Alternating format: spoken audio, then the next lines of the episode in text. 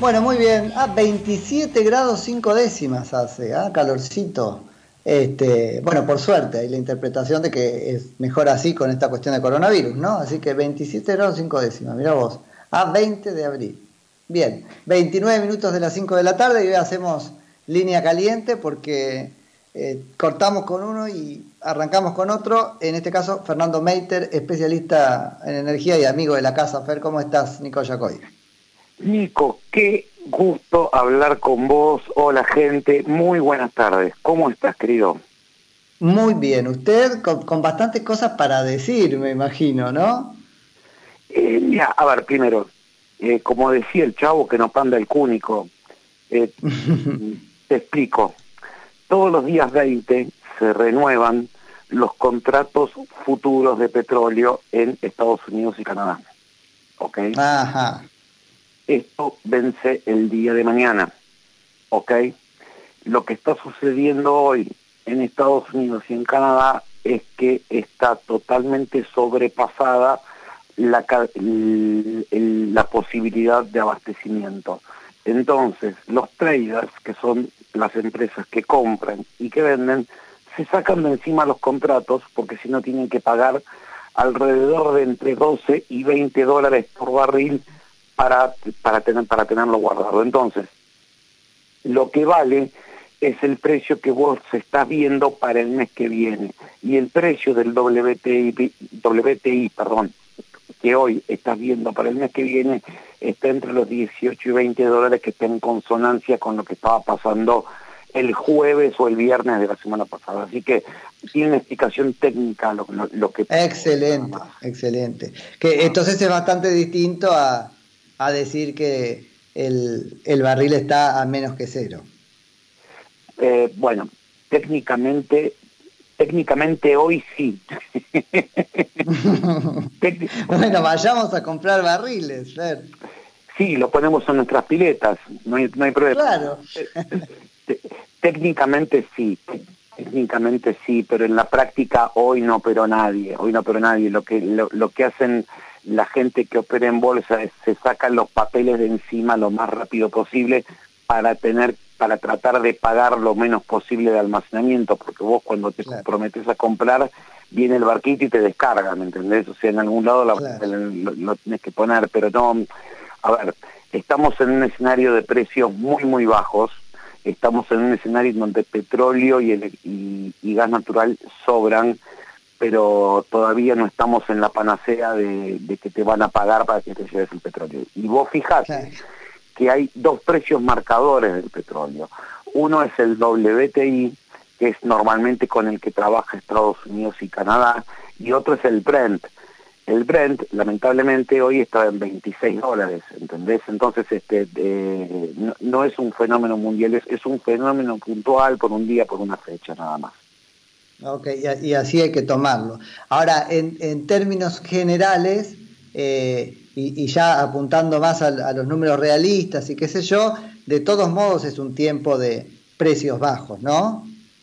Eh, sí, sí, sí, sí, sí, es un tema de precios bajos por, por, por, por dos razones fundamentales.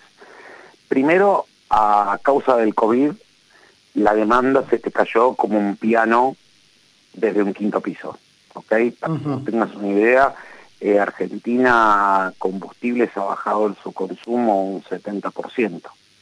Ya, es un montón.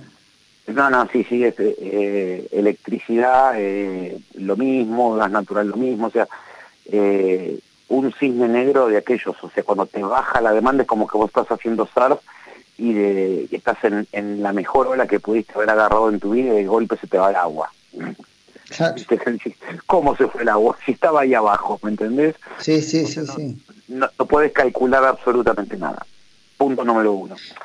Eh, punto número dos, la capacidad de almacenamiento de, de, muchas refinadoras, que son las que transforman, si se puede decir de alguna manera, el petróleo en nafta, también están colmadas. ¿Por qué? Porque vos una, una, una planta de refinación no la, no la podés parar como una planta de galletitas las plantas de refinación tienen un mínimo técnico y ese mínimo técnico es que trabaje al, al 50-60% de su capacidad.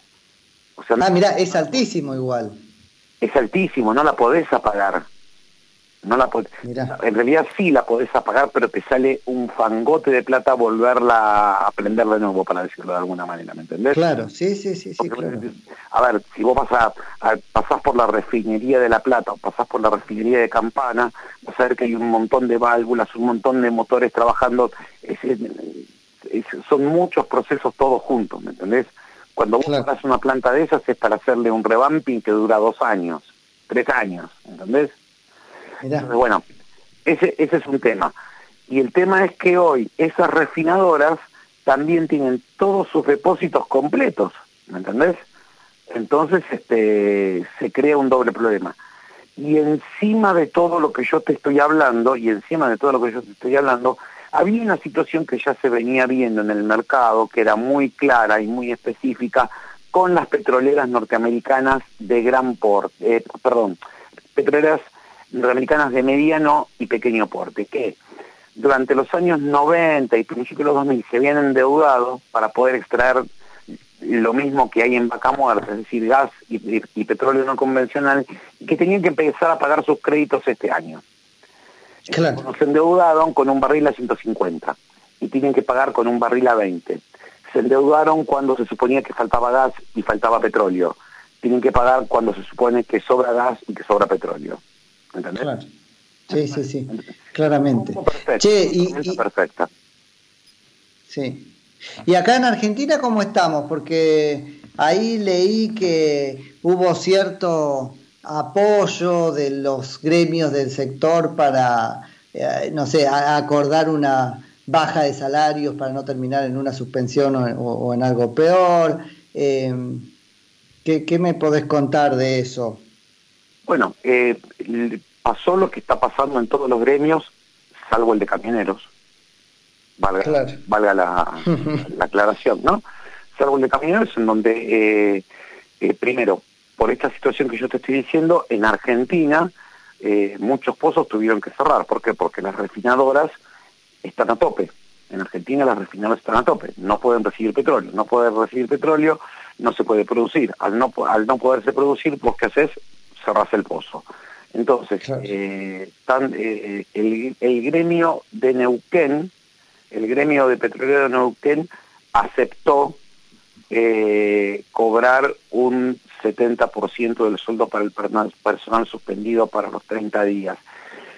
El, tema era que estaban, era el 70%, pero estaban negociando un 50% por abajo, sujeto a que hoy salga el decreto del barril criollo a el famoso precio sostén a 45 dólares. El tema que vos lees en los diarios que el petróleo está a menos 10 en el mundo, cosa que, que técnicamente es así, pero que realmente no es así. Sí, sí, sí, que ya entendimos. Y lees que el gobierno le va a pagar a las petroleras argentinas 45 dólares, salís a la calle a romper todo, ¿me entendés? Sí, totalmente. Y en el decreto ese, si vos lees los fundamentos, eh, dice que las empresas van a tratar de mantener toda su planta y mantener la producción a los efectos de que la gente no sienta el, impacto de perder su trabajo. Era un negocio. yo te reconozco a vos un petróleo de 45 dólares o de 40 o de 50 o de lo que sea y vos no me echas a la gente, ¿me entendés? Claro, sí, sí, sí, totalmente. ese, no, no estaban los, eh, o sea, la baja esta técnica que yo te estoy diciendo empezó ayer a la noche. Empezó ayer. Claro, con lo cual. Listo. no, no, no. no, no. Este, este, Hace inconveniente el la publicación del decreto, sí. Claro, claro, sí, sí, sí, sí. sí. Ahí, Siempre con el barril criollo y todo eso nosotros, ¿no? Sí, sí, y siempre ideas nuevas, Nico. Siempre ideas nuevas. Totalmente. Si, ponemos una conversación nuestra hace dos años, le cambiamos los precios y hablamos de lo mismo, no habría ningún problema. Debe ser lo mismo. Y todo, y todo esto, no, no, no era secretario de Energías, de que estaba en Posadas, ¿no? En Misiones, que había violado la cuarentena y todo eso. secretario de Energía? ¿Eh? ¿Qué secretario de Energía? Ah, no sé, por eso, porque ahí andaban los diarios eso, ¿o no? Yo no conozco ningún secretario de Energía en este momento.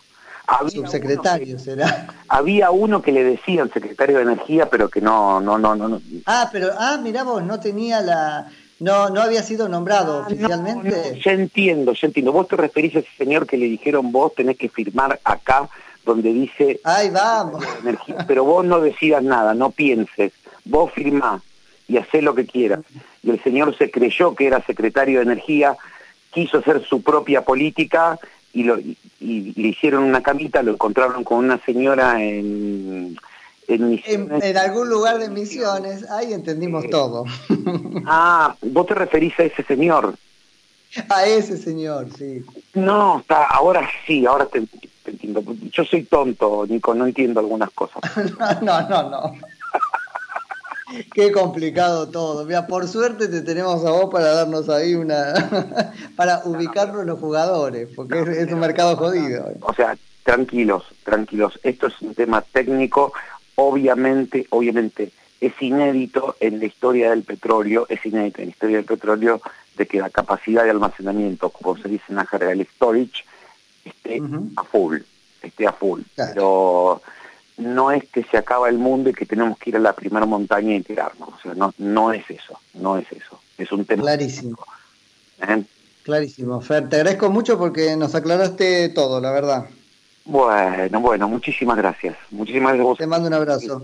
Es un gusto siempre hablar contigo, querido.